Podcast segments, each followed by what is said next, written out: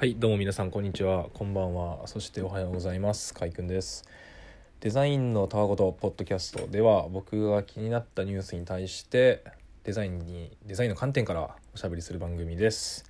はい、未だに言い慣れません、このフレーズ。決めてないんですけどね、別に何を言うかは。はい、で、今日ですね、今日はなんかアプリ触りながらちょっと録音したいなと思いまして、あの、リードハブっていうアプリを皆さんご存知ですか？あのちなみに僕はさっきまで知りませんでした。なんかニュースピックスの、えー、とテクノロジー欄と総合トップ欄は結構毎日見てるんですけど、まあ、そこで昨日かななんか話題になってて多分東大生かな？学生が4月ぐらいに登記した会社でサービスとしてやってるリードハブっていうアプリが、えー記事になってまして、えーニュースイッチさんかな？多分記事の、えー、と元記事は。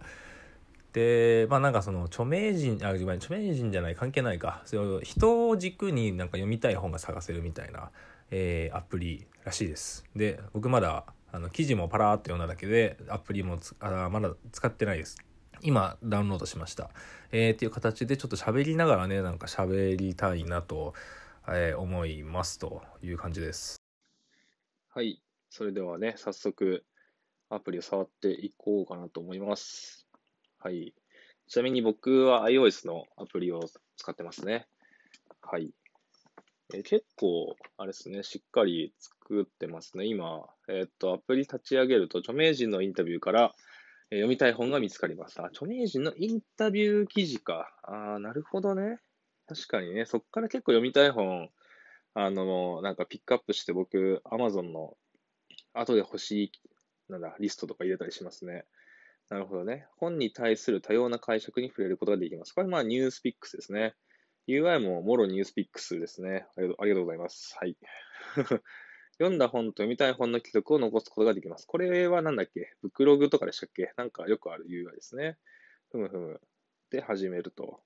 さあ、始めよう。新しいアカウントを作成、ログイン。あ、ここだよな。なんかアプリなんだからさ、なんか、アカウント作成させなくてもさ、最初なんか、とりあえず触らせてほしいよね。マジで思うけど。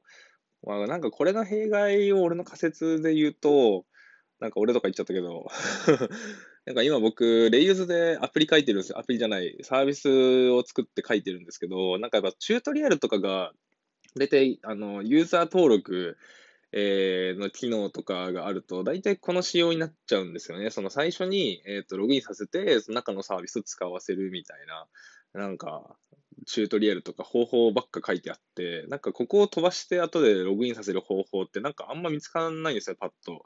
多分なんかその辺にね、なんか原因があると思うんだよね。だから何も考えないでこの辺の仕様を決めちゃうと、なんかね、まあ、作りやすいし、えーこういう風になっちゃうと。ただね、やっぱ最初超重要ですからね。で、ログインを押して、ログインじゃねえな、俺、新しいアカウント作成、Facebook で登録、いや、これを表に出してほしい、むしろ。あ、Facebook で登録するっていうのをね、表に出していただきたい。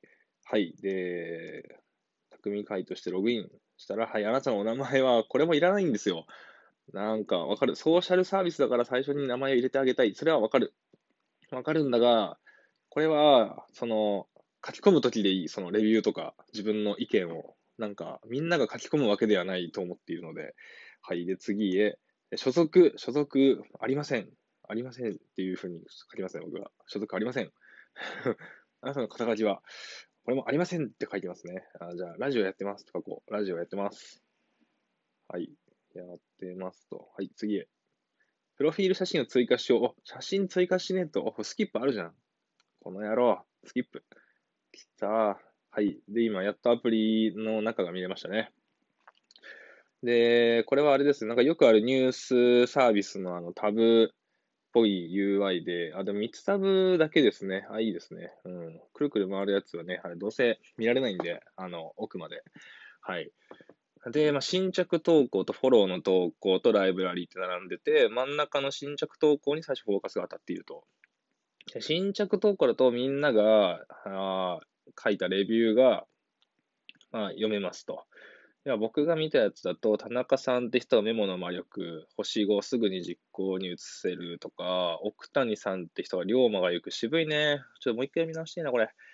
えーってやつを星5でつけてたりとか、なんかね、そういう感じで、あの、タイムラインみたいな、感じでやってますね。うん、これは確かにね、需要はありますよね。みんな考えてる。かなんでこれ Kindle でやらねえんだって、俺はめちゃくちゃ思っている。Kindle やれよって思ってるね。ちょっと次は Kindle のアプリを最近ね、なんかリニューアルしたんで、ちょっと見てみようかしらと今思いましたね。はい。って感じで、そうだな僕の興味だと、まあ投稿はやっぱりね、人に興味ないとね、やっぱタップしてみようとあんま思わないからなやっぱ読みたい本、あ、でも違うのか。読みたい本をベースにどういう意見があるかとか関係ないのか。そういうアプリじゃないもんな。で、まあちょっと右側のライブラリってところを行くと、おすすめ本紹介インタビューの記事がキュレーションされてますね。一番上は、The Professional Library で、田川金也さん、タクラムの人ですね。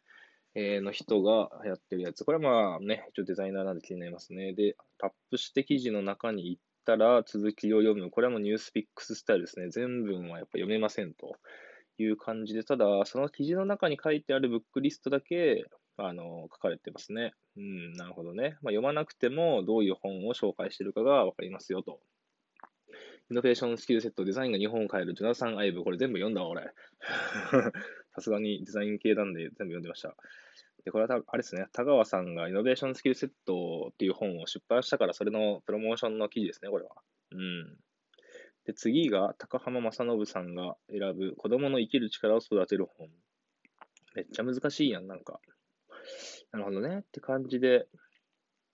あ、じゃあ、プロフェッショナルライブラリーってなんだこれ。あ、リードハブタイムス。あ、なるほどね。リードハブさんがメディアを運営していらっしゃると、で、そのザ・プロフェッショナル・ライブラリーっていうので、著名人にインタビューしてるんですね。あだから著名人から読める本が、えー、探せるというふうに歌っているわけなんですね。なるほどね、理解。リードハブタイムスっていうなんかメディアがあって、そこで、そこのコーナーでザ・プロフェッショナル・ライブラリーっていう、えー、著名人に本のインタビューをするっていう記事がめちゃくちゃありますね。これいいっすね。うん。なるほどね。和田さんインキュベイドファンド。あ、これ投資されてる方ですね。なんか調べたらリア、リードハブさんは、えー、6月ぐらいに調達をしていまして、多分シリーズ A かな。あ、違う。そんな、そんなわけない。シードか。シードラウンドかな、多分。えー、で、インキュベイドファンドさんが多分リードで、えっ、ー、と、個人投資家の方が、えー、入れていらっしゃいましたね。うん。なるほど、なるほど。マーケター、テレビプロデューサー、なるほどね。まあ、割とビジネス系の人のインタビューが多いですかね。うんうん。っていうのはライブラリタブですね。で、最後、フォローの投稿タブがあるけど、えー、何もフォローしてないんで、もうすっからかんですね。エンプティ表示も今のところないって感じですね。で、プラスボタンが右下、右、ん？右下にあって、フローティングアクションボタンですね。で、押すと、あ、ブッドライクトアクセスザカメラ。カメラと思ったらバーコード検索。なるほどね。本を検索。じゃあ今、俺の目の前にある、えー、競争としてのマーケティングという本のバーコードとして読み取ってみると、くるくる回って、あ本が出てくるわけですね。読みたい、読んだ。本を検索。なんだこれは？どういうことだ？読みたいに一回押しとこう。これ読みたいって押したらあれかな？これを読んだ人の投稿とかが流れるのかな？それいいね。それだといいぞ。で、リロードしてみると何も起きない。ちょっといろいろ読みたいっていうのをちょっと、読んだ読みたいをちょっと押していくか。あ読んだっていうメモの魔力を読んだって今押したんですけど、そしたらモーダルで読んだに追加されましたレビューを書きますかというモーダルが出ましたね。うん、なるほどね。あでも書かないからキャンセルかな。うん。龍馬が行く。まあ一応読んだけどもう一回読みたいね、これ。センスメイキング、本当に重要なものを見極める力。そんなもんなんか、教えてもらうもんじゃねえんだよ。バカ野郎。はい。ザ・チーム、浅野さん、これ読んだ。えー、っと。なんか人もフォローできるのか。あなるほどね。あこのタイムラインにフォローするってついてるのいいっすね。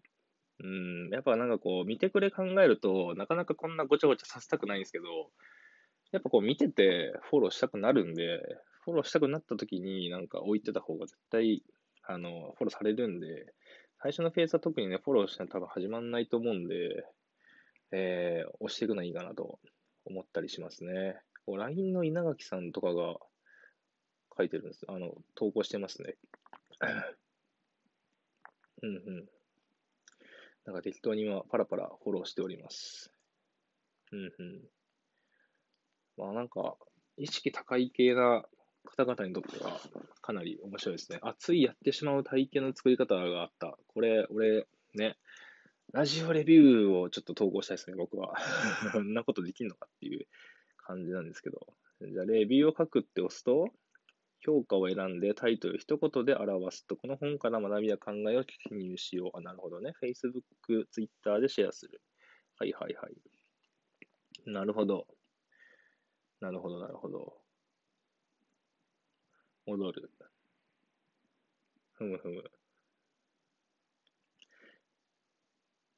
で、フォローの投稿が、これどうやったら出てくるんだろう出したい。君の情報を出したい。出てこない。なるほどね。この感じでいくと多分一回閉じちゃいますよね。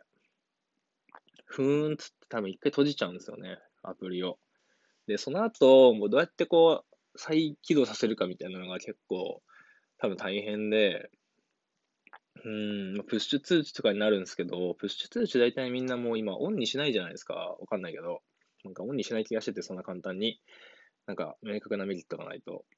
なので、うーん、なるほどね。で、他に下にタブがあって、今、ホームをずっと見てたんですけど、まあ、つながり通知マイページがありまして、まあ、通知マイページはまあ、おなじみですよね。で、僕、これちょっと話、ちょっとだけリードハブ関係ないですけど、あの、通知とマイページって、なんか、そんな、下下のタブにいらないと思うんですよね、もはや。あの、通知使う人って、例えばこれリードハブさんみたいな、あの、サービスモデルだと、あの、レビューを書いて、それに対してなんかこう、いいね来ない限りは、これいいねとかあんあんのかな？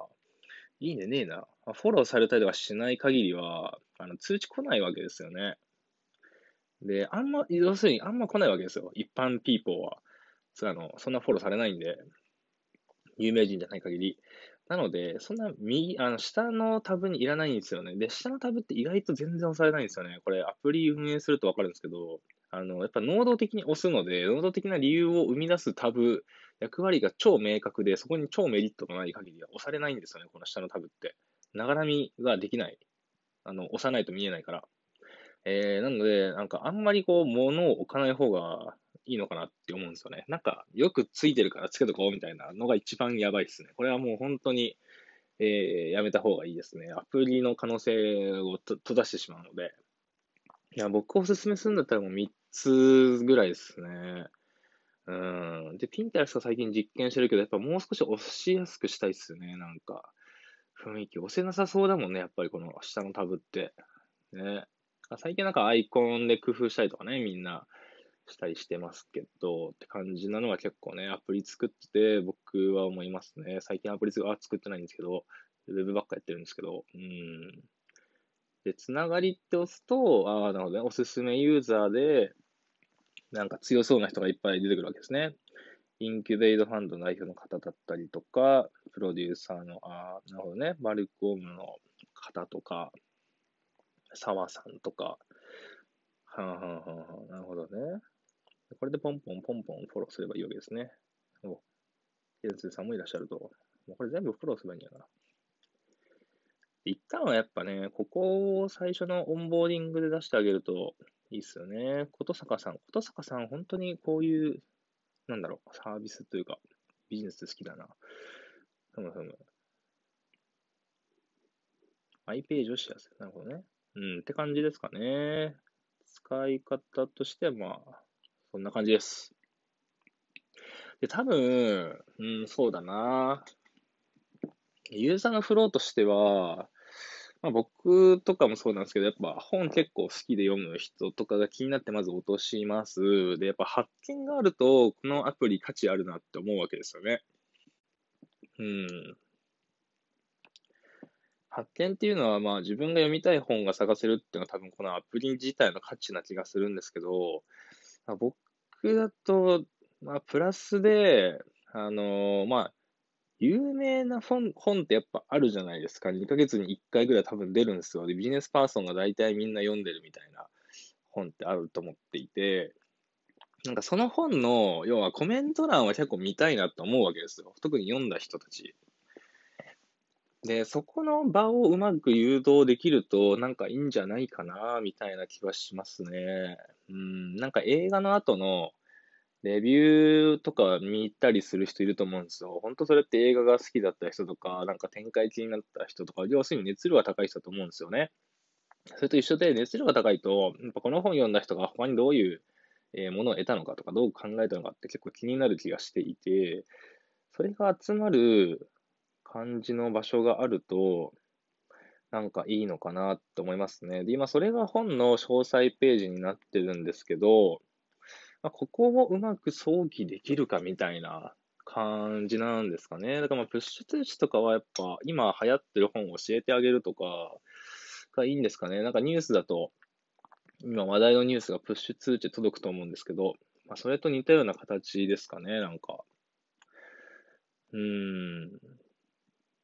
なんか能動的にあんま探しに来るっていう感じがしないな次読みたい本を探そうと思ってここを開くかって言われると、あなんか検索の方がやっぱまだ優先高いっすよね。でもどうしたらいいんだろうな。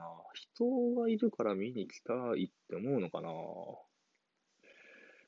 うん。なんか今だったらね、なんかそういう本に特化した YouTuber がもしいれば、しかもちゃんと著名なね、ビジネスやってる方がやってればいいかなって感じしますけどね。いや、でも書評もな、ツイッターでやっぱみんな読んでるやつはみんな読んで、なんかどうたらうんたらとかなんかつぶやいてくれるしな。今、アフターデジタルのコメント欄を読んでるんですけど、うん、そんなにやっぱ詳しく書かないっすよね。難しいっすね。何を書きにするかって結構意外とこれ難しいかもしれないなって今思い始めてますね。引きとして著名人の本がわかるみたいなところで今インタビュー記事を出していると思うんですけど、まあ多分 根幹はソーシャル要素から読みたい本が見つかるってことですよね。まあ、友達の本が読みたいんだよな、なんか。どっちかっていうと、赤の他人っていうよりかはね。うん、ただまあ友達同士だったら LINE でいいじゃんとかなんかあるかもしんないんだけど、なんか友達プラ友達ぐらいの、なんかちょっと緩いつながりみたいなね、名刺交換した人とか、ね、うん、なんかそういう方がなんかまだあの人ああいう本読んでんだみたいな感じで気になって見に来るとか、なんかある気はするっすね。なんかそこら辺の設計が超難しい気がしますね。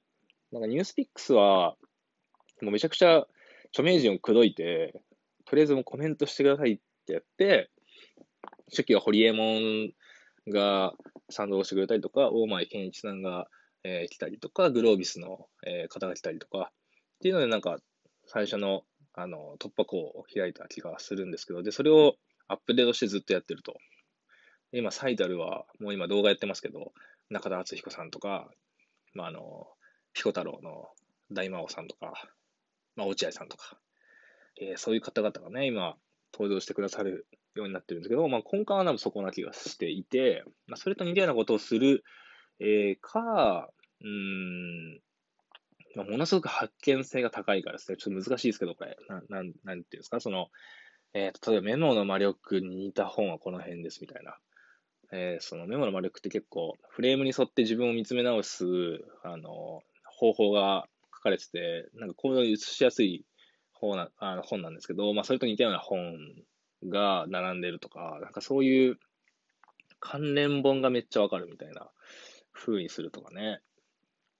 多分一般ピーポーの、一般ピーポーとか言っちゃうけど、一般ピーポーのなんか読みたい読んだ本から探すってやっぱ超難しい気がしてて、やっぱ友達の本が読みたいな俺だったら、うん、なんか、最初のセグメントをちゃんと絞ってあげて、その人たちがどういうきっかけで本を探しているのかというのをめちゃくちゃやりやすくしてあげるみたいなのがいいんじゃないかな。僕だってやっぱ友達と話してて最近読んだ本の話が、えー、起こったりするんですけど、そこで気になってポチッとやってみたりとか、よくするんですけど、あとツイートしてたりとかね、これ良かったみたいなやつをポチッとしたりとか結構するんですけど、なんかそういうやつとかね、なんかそういう、最初の突破口をちゃんと見出してあげないと、なんかゆるくこのままやってると、なんかあんまり世の中のサービスと価値が変わらない気がするな多分著名人をしていきたいんだろうけど、まあ、ここはやっぱ運営の方の腕の見せ所になっちゃいますね。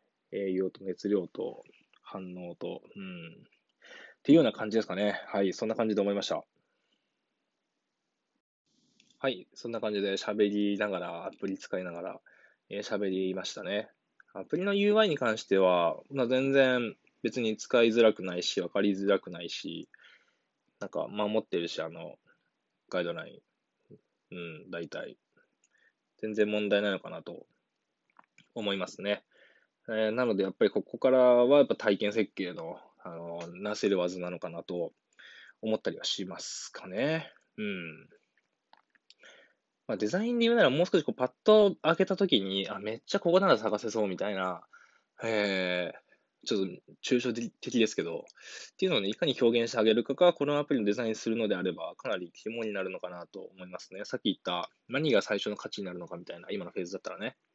っていうところをもう、あの、アップ立ち上げた瞬間わかるっていうとこですね。だから、まあ、最初オンボーディングで言って、その後ログインを強制させられて、やっと、えー、サービスの中に入っていくわけですけど、まあ、なんならオンボーディングで、えー、もうパッと分かって、わあ、みんなこういうなんか感じで体験できるんだ、みたいな。えー、ので、もうそのまま入っていくみたいな。とかやるとなんかいいんじゃないかなって思ったりもしますが、まあ、そこで何を表現するかが超重要なので、さっき言ったような、えー、感じで、何を押し出すのかっていう設計をちゃんとしてあげてやると立ち上がる確率は上がるのかなというふうに思って、えー、思いました。はい。うん。アプリレビューは結構面白いですね。これ YouTube でやりてー。YouTube でやります、もうちゃんと。もう今、もう仕事と自分で開発してるやつが、なんか全然終わってないから、うん。なんかもうゲームも止めたんですよね。デスストランディングをずっとやってたんですけど、あの、休日に。いや、もうなんか人間じゃなくなるんですよね。もうずっとやっちゃってて、もう今日やろうって決めて、一日だけやろうとか。すいません。えー、決めてやるんですけど、もうなんかやめ時が本当見つからなくて、しかも全然ストーリー進まねえみたいな。やべえこれみたいな感じになって、ちょっと年末まで封印してますけど、今。